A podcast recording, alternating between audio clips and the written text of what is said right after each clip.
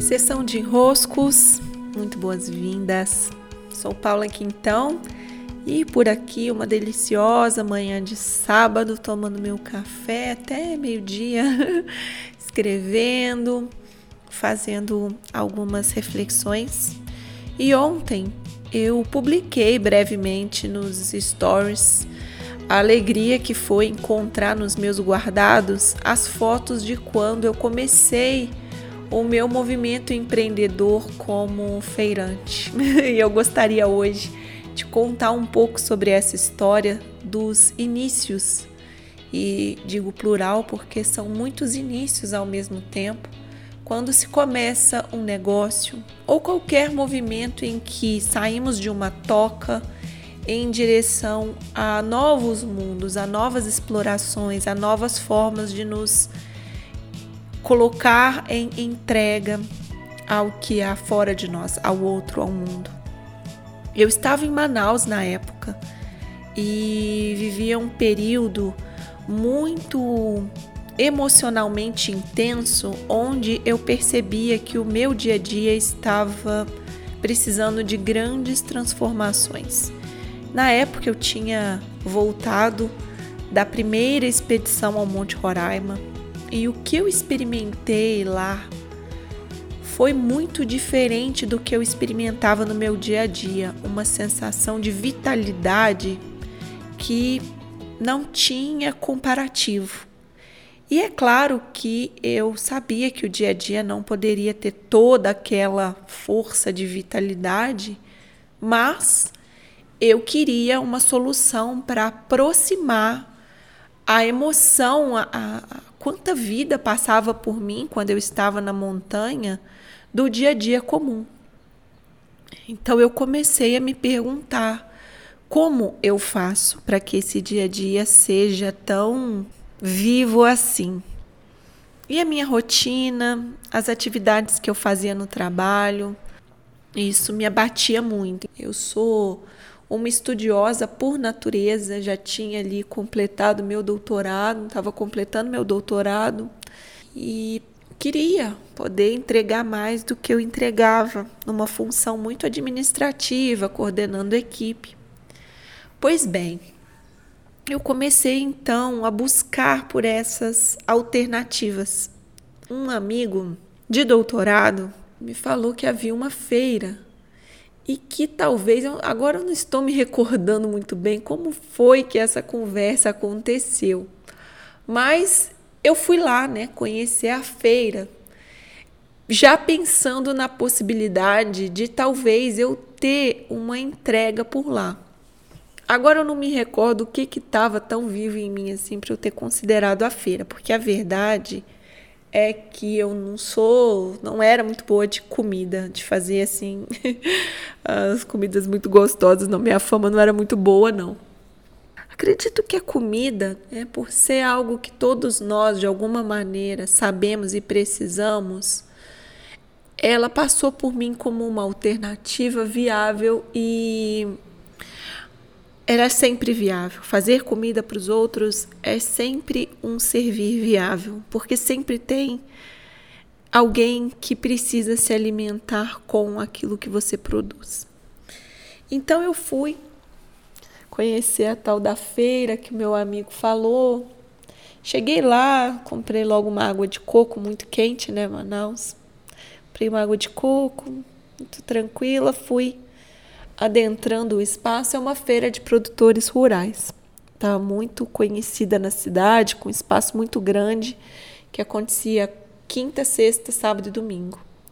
E aí, assim que eu entrei, um senhor veio falar comigo e falou: Ah, tá aí passeando? Eu falei: Ah, vim conhecer a feira. Eu, eu, eu tô interessada em saber como funciona, como que é. Ele disse assim: Olha, aqui tudo que os produtores trazem, eles vendem. Aqui vende tudo. Tem muito movimento e pequenos produtores costumam ganhar cerca de dois mil, vender dois mil reais em produção. Os, os médios produtores, cerca de quatro mil. E os grandes produtores, cerca de seis mil. Aí eu falei, mas eles vendem isso por mês? Ele disse, não, por semana. Falei, nossa, então resolve todos os meus problemas. Eu vou, eu vou vir para feira. Eu quero vir para feira. Eu quero ser produtora de bolos, de biscoitos, de doces, que era o que estava passando pela minha cabeça. E aí ele disse: Olha, não temos aqui bancas disponíveis, mas alguns produtores acabam o estoque deles já na quinta-feira. Costuma acontecer. E aí, se você quiser, você pode ocupar essas bancas que a produção acaba. Né? Então, a banca, ao invés de ficar vazia, vem com o seu material. Mas não dá para saber se vai ser na quinta, na sexta ou se não vai liberar. Não dá para te prometer a banca. Falei, nossa, eu vou amar. E ali eu já fui, já me mobilizei, comprei um forno industrial imenso. É, isso meus pais em Minas desesperados com esses meus movimentos que são muito rápidos. Comprei forma, comprei embalagem, e eu já estava no movimento de planejar o tal do cardápio.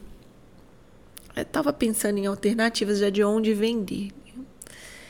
E aquilo me encheu de vida. É, nossa, eu senti uma alegria por poder começar um movimento para além do trabalho que eu tinha. Claro que eu não ia é, me demitir do trabalho ainda, eu comecei uma fase experimental, então eu fiz logomarca, fiz o cardápio, comprei os ingredientes, as formas e tudo mais, toda a estrutura e me preparei então para esses primeiros dias de feira. Produzi, produzi, produzi muitas horas e sem muita prática levava tempo, né? Fazer as embalagens, deixar tudo bonito, aquela vontade de tudo ficar bem lindo. E eu fui.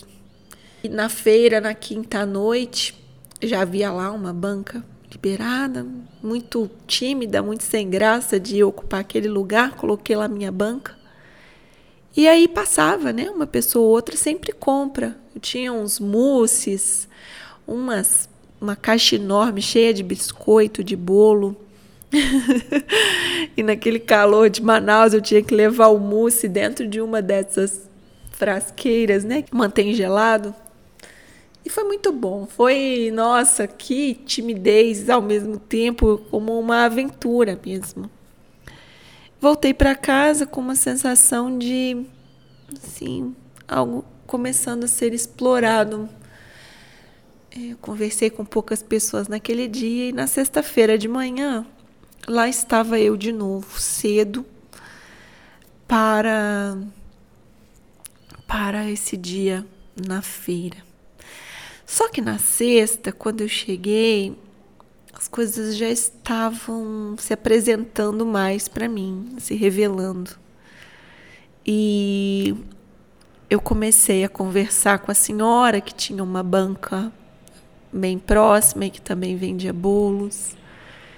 Eu comecei a conversar com o senhor que trazia as bananas de não sei que município e no Amazonas, para quem não conhece, as logísticas são sempre muito difíceis. Então se passam dias e dias em um barco para você chegar em alguma parte do estado. Ou se tem que pegar uma rabeta, como eles chamam, aquele barquinho pequeno com o motorzinho, né? E vir. E o custo do combustível é sempre muito alto para essas comunidades. Porque é caro mesmo, né? Você precisa de gasolina para essa rabeta e tudo. E os produtores foram me contando como que eles vinham. E aquilo me sensibilizou muito, porque era muito difícil para eles estarem ali. Alguns dependiam de caminhão da prefeitura, é, vinham de rabeta até um determinado ponto, depois entravam num caminhão da prefeitura e aí vinham junto com as com as produções, né? Alguns dependiam de ônibus da prefeitura, tudo muito difícil. E claro, é, todos dormiam por ali. Então foi na sexta que eu comecei a me atentar para isso. E alguns vieram conversar comigo, né? O que, que você está fazendo aqui? O é, que, que uma, uma moça tão branca como você está fazendo aqui? E eu era mesmo muito diferente, porque eu vivia na cidade, eu não tinha uma produção rural, eu tinha uma produção em casa. E aquilo tudo me sensibilizando. Quando eu cheguei no sábado, e aí eu fui bem cedinho, eles estavam num movimento ainda de acordar das redes onde eles dormiam, tomar um banho gelado que tinha lá na própria estrutura da feira e começar a atender os primeiros clientes que chegavam cedo. E é claro que numa feira, todos vocês sabem, quando nós vamos e compramos um bolo, nós não compramos um bolo da Paula e um bolo da senhora que tem uma banca próxima da Paula, nós compramos um. E era o que estava acontecendo. Quem comprava de mim não comprava da senhora que estava com a banca próxima à minha. Aquele dia, eu conhecendo a história dela, ela também vinha de um ponto distante no mapa. É, precisava de transporte, precisava sair na quarta-feira cedo, deixar o marido em casa que estava muito debilitado, muito debilitado com o uso de bebida, muito o organismo dele já estava bem mal, a casa dependia dela, os filhos dependiam dela, os netos dependiam dela estar ali vendendo os bolos. E aquilo me aquilo me abateu bateu completamente. É. Eu, do meu apartamento, da minha cama macia, do meu chuveiro quente, indo ali vender meus bolos, quando aquela mulher também estava ali vendendo os bolos dela. E antes de qualquer ação empreendedora em que eu pudesse dizer que maravilha, eu compus um dia a dia do jeito que eu gostaria. Antes de qualquer ação assim, eu sabia que precisava estar minha humanidade, meu, meus valores. E de maneira nenhuma eu gostaria de vender o meu bolo para alguém que não compraria, portanto, o bolo daquela senhora. Mas acabou comigo. No mesmo dia nem fiquei até o final. Na hora do almoço mesmo, eu já juntei as minhas coisas, coloquei tudo nas minhas caixas, não tinha vendido nem metade do tudo que eu fiz e voltei para casa. É com uma tristeza tão grande pelo fato de constatar que não seria aquele caminho, aquele caminho não era possível, que eu precisaria encontrar outros caminhos porque eu não poderia passar por cima dos meus valores para me sentir tendo meu negócio. Esse meu amigo que me falou da feira, ele até brincou comigo naquele dia. Ele disse: Paula, mas é assim. É o mercado, é a concorrência. E eu disse: não, não precisa ser assim. Eu vou colocar outra coisa no mundo. Ainda não sabia o que, ainda não via os cursos, os treinamentos online como uma opção, porque eu já tinha na adolescência vivido essa entrega online, eu não via como uma opção. Então ali eu comecei a me perguntar que outras formas poderia assumir a minha entrega ao mundo.